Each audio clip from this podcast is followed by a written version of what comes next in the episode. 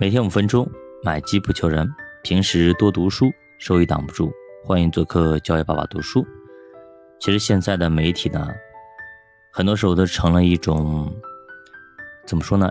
一种风向标，或者有点像鲁迅笔下的那个文人墨客一样的啊，就想怎么写怎么写，反正只要有流量就好，想怎么说就怎么说，只要别给人别人给钱就就干，就相当于那个。就写手一样的啊，一定要写死你等等，就这些东西啊。其实现在的媒体呢，基本上也在传达着一些价值观，影响着人们的一些判断。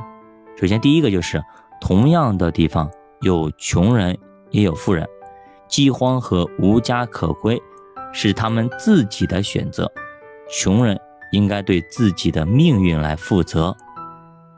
我记得有一个专家，什么专家我忘记了啊。好像是某个大学的教授，还是挺有名的啊。他就说了，现在基本上啊，应该让有钱人去生孩子，没有钱的人就不要生孩子了。有钱人就多生几个，没钱的就不要生。我真的是无法去理解这样的人的逻辑。他认为有钱的人基因就好，为了人类的怎么怎么样，穷人就一文不值，就不要再生了。生越生多，穷人越多。是这样一个狗屁逻辑啊，所以呢，你想想看，这什么人呢？这能教出什么样的学生来？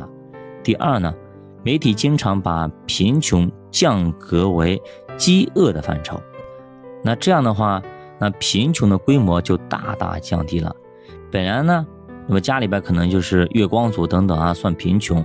这个时候呢，那么你如果是贷款买了辆车子啊，或者说你家里有辆自行车，哎，那你就有车了。有车，那你就不算穷人，那就是这样的意思啊。所以呢，于是四十亿的啊贫穷，那么只有八亿人处于饥饿状态。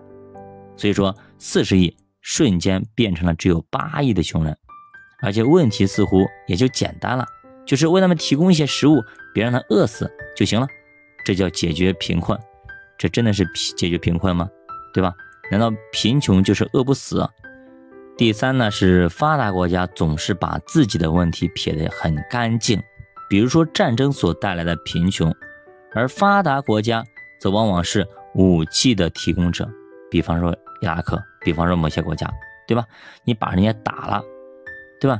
是你直接参与战争，或者没有直接参与战争，多多少少你是在提供，对吧？提供武器的，你撺掇的，比如说俄乌一样的，对吧？俄罗斯给乌克兰打的稀里哗啦的，结果美国。发横财，不仅发武器上的财，而且还发什么什么页岩油等等，全部蹭蹭蹭涨上天，对吧？本来天然气很便宜，但是欧洲的你得买美国的，买美国的你要花好几倍的价格。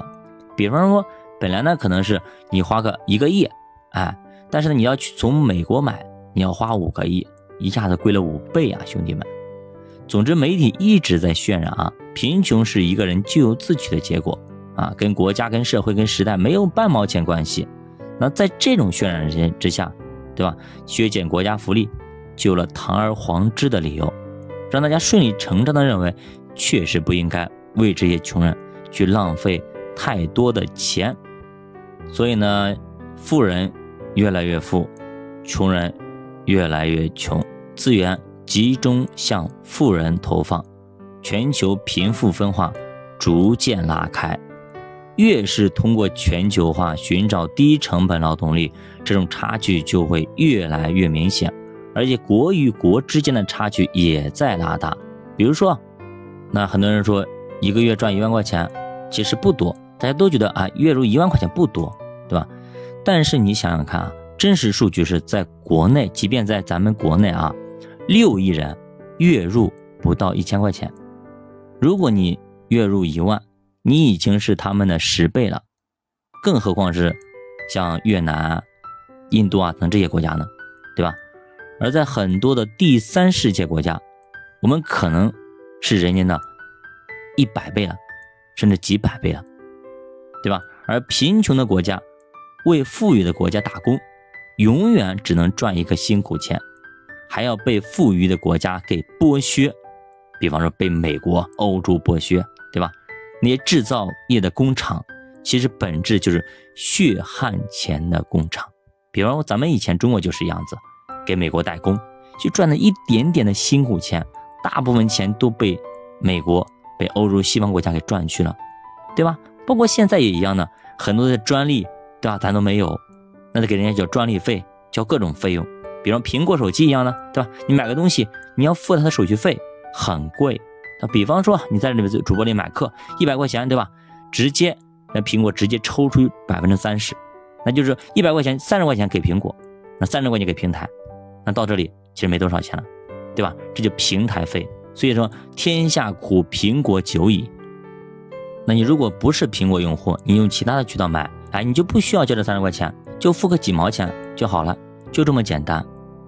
所以说很多的应用，你要想上苹果手机，你就得交这百分之三十的苹果税。呃，比方说招工人嘛，一样的啊。现在的纺织纺织业，对吧？你在咱们这边招人，对吧？四千块钱、五千块钱，可能你都招不到好工人。但是你要在越南那边，你只需要八百块钱。对吧？就可以了，很多人排队去给你干，所以说白了还是剥削啊。全球化意味着剥削的程度更狠了，所以呢，全球化之后，人类生存的现状也没有描绘的那么美好。什么地球村，其实也都是发达国家的美化，反而呢，在全球化之后出现了一系列的问题，比如说啊，原来的这种肯定期清理废弃人口的道路。直接给堵死了，人口不再用大幅度的去流动了，变成了资本进行流动。哎，你人不要过来了，我直接资本就过去。于是呢，这一切都发生了根本性的变化。那在这样的一个大全球化的一个过程中，我们如何经突围？这些底层的穷人们还有突围的希望吗？学霸读书陪你慢慢变富，咱们下节接着聊。